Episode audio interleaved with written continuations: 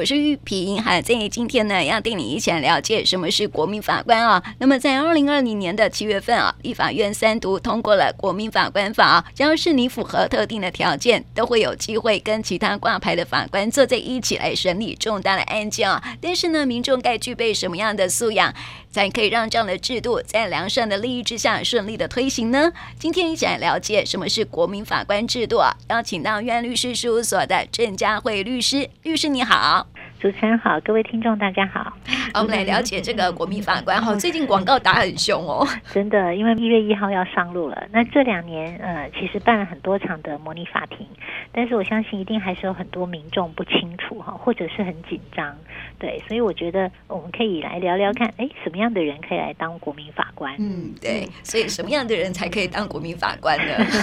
是好，原则上呢，它第一个是年龄上面的限制哈，就是说你要年满二十三岁。然后呢，呃，接着你必须要是完成了我们的国民教育，哈，就是说，如果啊、你基本上你的这个国民教育就高中高职你没有毕业的话，那就不符合，好，所以呢，啊、再一个就是说，你必须要具有我们的中华民国的国籍。好，那另外一个就是你要在地方法院管辖的区域里面住满四个月。比如说啊，我们有台北地方法院，我们有新北地方法院。好，那你就要在地台北地方法院你的辖区里面住满四个月以上，那你才会被列入这个国民法官的这个候选名册里面。好，那原则上呢，你才有机会被呃选作为这个国民法官。所以呃，最简单的就是说。啊，原则上大概是三个，就是你年满二十三岁，完成了国民教育，你有中华民国的国籍，而且你居住满四个月以上，那么就有机会你可以担任国民法官。嗯，对，所以任何人都有机会，成年人呐、啊，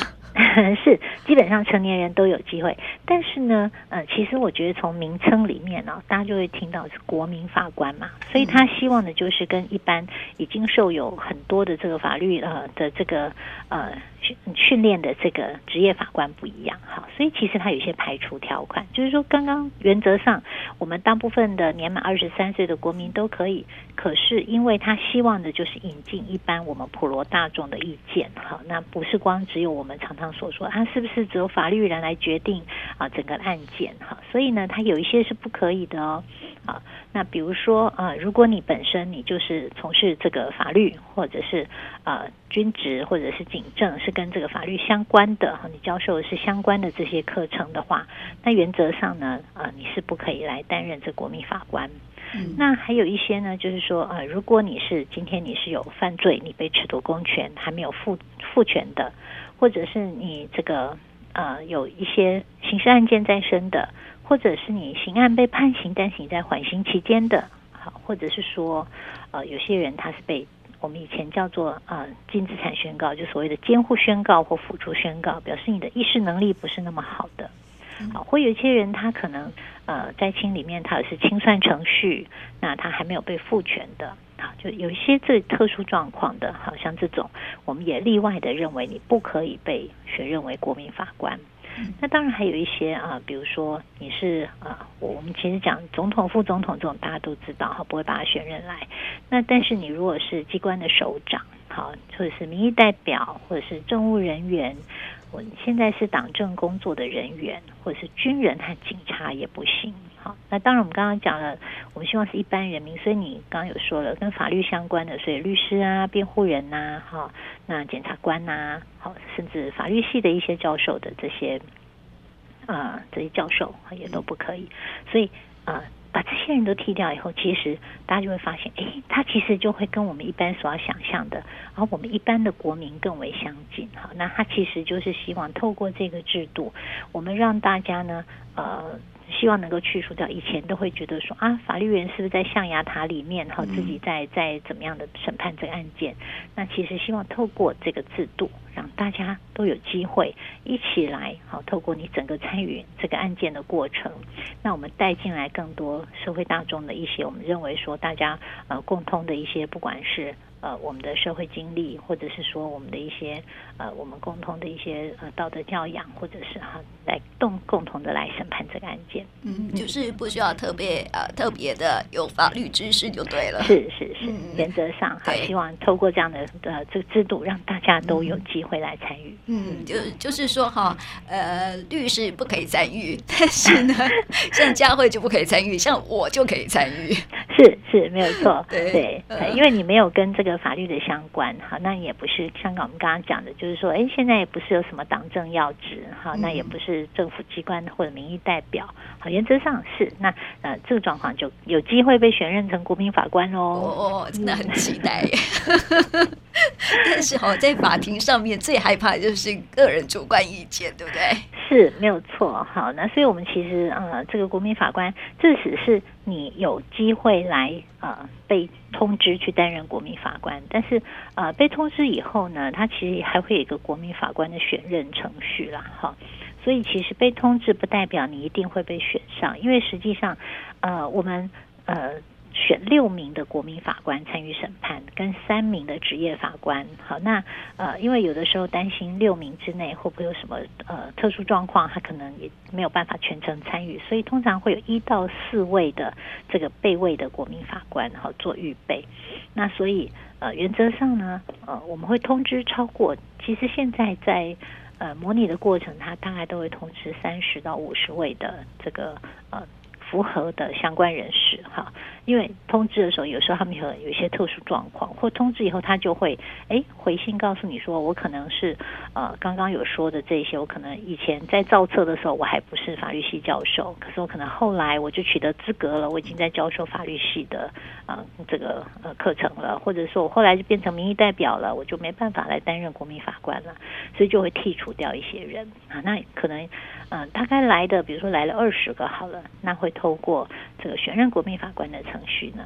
那就会最终就是六位是正式的国民法官，那一到四位是备位的。嗯嗯，对，呃，正好我这个参与的这个呃法案呃，就是那个案子哈，都呃都是重大刑案，对不对？是没有错哈，因为。呃，小案件其实你用国民法官来审，因为它会花掉很多的时间。我们等一下会说明哈，所以目前的我们的设计就是说，少年案件我们不能用国民法官，毒品案件不行哈。那这两个剔除以外呢，呃，在重大案件上面我们会用国民法官来审理。那哪一些算呃被他列作重大案件？一个就是你犯的是最轻本刑十年以上，好有期徒刑的罪，比如说我们最常见到的杀人嘛，好强盗致人于死也是十年以上重罪。掳人勒赎，你若致重伤了，也是十年以上。好，那如果是贪污治罪条例里面的，好有很多也都是十年以上的重罪。好，所以基本上这样子的罪呢，就会有机会变成国民法官来做审理。那还有，或者是你是呃故意犯罪有发生死亡结果的，哈这些呃也会呃被列作可以适用国民法官来审理的案件。嗯嗯，对，呃，像好这个国民法官责任很多，很很重大哎。是，所以，嗯、呃，其实我觉得，嗯，正是因为这个是重罪哈，所以我觉得大家更要听取一般人民的一些呃意见，哈，来汇集大家共同的一个共识。因为其实，呃，比如说我们像呃嘉义杀警案好了，好，那像这样子的案件，其实呃。如果这个是当时是发生在已经我们施行国民法官法，它其实就是有机会好被列作这个可以适用国民法官的一个制度来审理的。那我觉得其实像这样的案件，其实更有意义啊，因为嗯，我相信职业法官在审理的时候，我相信大家从呃报章杂志媒体的报道都有发现很多不同的声音。那其实我们就正好可以透过国民法官法引进了国民法官的制度。那就可以让不同的声音都可以在呃整个的审理过程中，好，那有机会表达出来。嗯，是哦，所以哈，这个 民众哦有机会来参与这个重大的法案。所以在新闻里头哈，我们常看到一些重大法案哈，民众都气得要死，有没有？说这个是恐龙法官呢，什么什么的。但是呢，实际参与之后啊，诶。我们来看一看哦，这个法庭里面会到底会发生什么事情？这样子，嗯、是我我觉得，嗯、呃，我我们也办了很多场，就这两年办了很多场的模拟法庭哈。那我们有时候都会来听听看这些实际参与了模拟法庭的这些国民哈。那么呃，整个参与完之后的一些经验分享哈。那我们就会发现，其实他们参与完以后，他们就会发现说，哇，原来审理不是像他们当时所想的哈，就是说，哎，你你看到他杀人，他就一定是故意杀人。啊，因为有的时候证据的呈现，他们在审理的过程中，他们会听到也许证人的说辞，证人 A 的说辞，那证人 B 的说辞，好，甚至还证人 C 的说辞，那每个人就他所看到的不同的面相来做。发言跟陈述的时候，他们就会发现哇，原来事情真的不是只有一个面相啊，他可能是从不同的角度，诶，可能在 A 来看他可能是杀人，可是也许在 B 来看他会不会是正当防卫？那从 C 来看，又他也许就不是杀人，他可能是一个过失，好。所以，其实他们就会发现说，哎，原来事情有的时候真的是你要参与以后才会发现，它有很多要考虑的点哈。有的时候我们在看报道的时候没办法，呃，因为毕竟篇幅嘛，或者是说民众的喜好，有时候没办法像判决书一样一一详细交代，所以我们很容易只看到事情的一个。呃，面向而已，好，所以他们会觉得说，哎，自己参与以后才发现说，哇，原来审判真的不是一件容易的事，嗯、也真的不是像我们以往想的说啊，他就是恐龙法官，有时候那真的是很难取舍，哈、嗯，就是说很难决定他，或者是很难认定这到底是一个什么样子的呃一个一个犯罪情节，嗯嗯，哦，特别是遇到那个重大刑案哈，有判死刑的可能性的时候啊，可能民众在决定的时候会比较。谨慎小心这样子是一定啊！我我们我们也有发现很多民众，他们哦事后会分享说，他们觉得很难做决定，就是说，嗯嗯，我们常常讲哈，可能会说，哎，这就判他死刑。可是真的要自己来下决定的时候，因为你的这个决定是关系到这个人的生或死的时候，哎，那个考量又会不一样。所以其实。嗯，我觉得因因为还有将近一个半月的时间，如果民众真的有兴趣更多了解呃这个呃制度的运行的话，其实应该现在还有一些法院可能还有呃还没有结束的这个国民法官的模拟法庭啊，大家可以上网，每一个法院的网站应该都可以看得到。我觉得大家可以去听听看啊，就会了解整个制度到底在做什么，因为。嗯，国民法官法它其实还牵涉到我们一个审判制度上面一个很大的变革哈，就是说我们以往在呃案件被起诉的时候，我们是卷宗和这个证物是一起递交到法院的。好，那这个会有一个呃迷思，就是说，哎，法官都先看到了检察官起诉主张的事实和他主张的证据，那有可能他的新证就先被影响了。啊，就是说，哎，他就已经先说他是杀人的，然后他看到都是这个对这个被告不利的证据的时候，你可能在新证上就先觉得啊，对对对，人就是他杀的。嗯，好，那我们事后这个呃被告这边再来举出证据的时候，也很可能就会被认为说啊，你是在狡辩。嗯，所以呃，为了这样子呢，其实现在关于在我们国民法官制度里面，他会是只有起诉书。也就是说，他只有检察官的一个说辞，他先没有提出任何的证据。我们这个叫呃，这个呃，捐赠一本主义哈，就是说起呃起诉状一本主义，就是只有附起诉状，那只是告诉法官说，哎，我们现在认为啊，检察官认为的被告所犯的犯罪事实就是这样子。好，他讲了一个他所认定的一个犯罪状况，但是没有证据。那全部的证据都要等到审判的程序里面才拿出来。那这个的好处是，他拿出证据的同时，其实被告也拿出对他自己有利的证据，所以他是同时有不同意见，都可以同时呃呈给法官来来做审理。所以法官他同时看到了不利，也同时看到了有利。其实这个时候，我们认为就比较容易让法官在一个公正的状况之下，他自己来衡量这样子的证据，好，到底是不是真的是有。这个检察官所主张的犯罪事实，嗯嗯嗯，是啊，所以这是这个整个呃，希望能够让啊民众可以特别了解的部分哈。是对，不过对国民法官来讲，确实是一个蛮大的负担。真的，我我们其实呃自己担任律师啊，我们有时候哎一个庭下午一个庭开下来啊，一一两个小时，我们都觉得哇，时间很冗长啊，哪有很多的资讯要消化。嗯、那国民法官的这个制度呢，他们是连续审理哈，就是说他们会一个案件可能就是连着开哈，就是说他可能就是连着这三天就是要把这个案件开完。哦、那其实呃，对国民法官来讲，真的对，就是一个呃很大的挑战哈。我们也很希望说，哎，这样子随着制度的演进之后哦，那。大家来让这个制度能够更人性化，也也也不要啊、呃，一个就是说要在国民法官能够负荷的范围之内，但是又能够达到维持公平正义的这样的一个效果。哈、嗯，其实我们自己也都蛮期待新的这个制度上路以后，好，到底会怎么样来运行？嗯，对 我自己蛮期待的，想说自己会不会被抽中这样子。对啊，对啊，所以我们要来了解一下哈。那个呃，要被选为国民法官，好，是不是有一些程序要跑？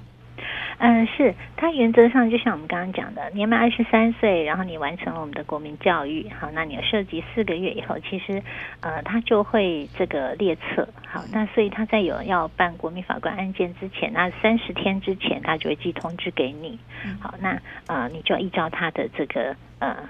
给你的这个通知来做一些回复。嗯，那他原则上呢，这个在呃回复以后，他就会确定大概有多少人会来。好，那呃在法院开庭的那一天，他会先有一个叫做选任国民法官的程序。那也就是说，当天符合资格的有回复的，那当天他就邀集你，好，那就会来到法院以后，那么他就会透过。呃，法官啊，在法官面前、检察官面前、跟律师面前，哈，那他们就会询问一些问题。那问完问题以后呢，呃，他们会针对这些符合资格被留下来，比如说来了三十个人，那问完问题以后，因为每一边呢，检察官跟律师都可以各剔除掉，不附理由剔除掉四个人之后，好，那。呃，或者是有一些，比如说像我们刚刚讲，有些特殊状况，他可能哎，一开始我们发现他呃没有发现他原来是亲戚，有亲戚关系，好，那或者说哎没有发现他原来他已经升等成教授了，好好，所以这些那被剔除掉以后，比如说来了三十个人，剔除掉又剩下了十五个人，那就会呃在这个符合的人数里面会抽签选出六个正式，好，那备位的一到四位。那这些符合的被留下来，真正要来参与审判的这个国民法官，就会通过一个宣誓的程序，哈，然后呃，接着呢，他们才会正式的上到这个呃法官席来做这个审判的动作。所以，他前面有一些程序要走，但是这个程序不会太久哈。其实最最冗长程序会在开始进行到审理，整个参与审理的阶段，嗯，那就会啊。呃双方就提示这个证据，然后会诘问证人，哈，然后会呃整个看全部的卷宗资料，好，最后做辩论。嗯，所以嗯，目前的实习的模拟法庭的状况大概都是在两天到三天。可是如果真正的到案件，哈，因为到案件的时候，其实这就牵涉到重罪被告的这个权益。